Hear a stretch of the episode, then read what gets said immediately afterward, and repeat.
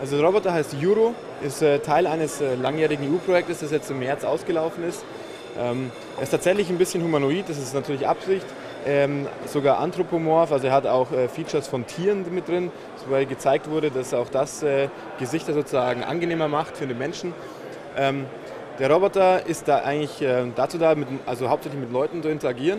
Er hat keine Karte, sozusagen keine interne Map, auf der er navigieren kann, sondern er fragt Passanten nach dem Weg in der Stadt fährt also Outdoor.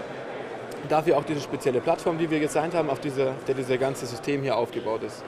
Ähm, wenn wir von oben anfangen, das Gesicht hat äh, 19 Freiheitsgrade, kann verschiedene Emotionen zeigen, er kann auch mit dem Mund den Mund bewegen, er kann sprechen, er kann auch Dialoge führen mit den Menschen, offene oder sehr geschlossene Dialoge, in denen er einfach nur ein paar Fragen stellt und Ja-Nein-Antworten sucht oder einfach einen ganz offenen Dialog führt und mit den Leuten sich ein bisschen unterhält. Ähm, Aktuell hat, läuft hier noch eine Software vom Fraunhofer Institut, die mit uns auch zusammengearbeitet haben nochmal, äh, mit denen er äh, Gesichter erkennt. Und die Software zeigt dann an, ob er jemand äh, glücklich ist oder ob er irgendwie äh, traurig ist. Und der Roboter reagiert darauf und schaut den Menschen entsprechend an. Und in einer Interaktion würde er auch den Menschen dann fragen, ähm, wie fühl, fühlst du dich? Und je nachdem, wie der Mensch sich fühlt, passt er seine Emotion an den Menschen an, was äh, tatsächlich dann die, ähm, die äh, Hilfsbereitschaft des Menschen erhöhen soll. Du bist aber nett. Dankeschön. Wollen wir einen Kaffee trinken?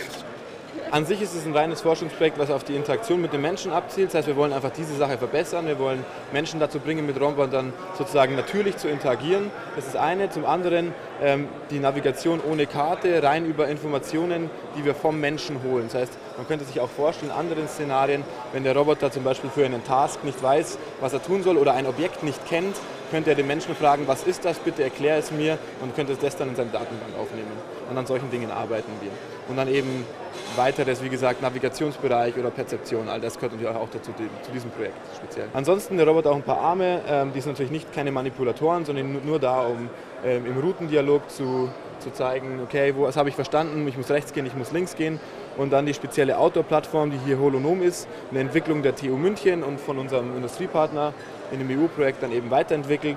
Ähm, die kann zum Beispiel äh, Randsteine rauf und runter fahren, problemlos aus dem Stand. Wobei man sagen muss, dass die Plattform 180 Kilo wiegt, das ist schon ziemlich schwer. Wir haben auch ein Dämpfungssystem, man kann das den Roboter auch rumschütteln, ja, wenn wir draußen fahren oder den Randstein runterfahren, damit den Kameras nichts passiert und so, dass alles recht stabil bleibt.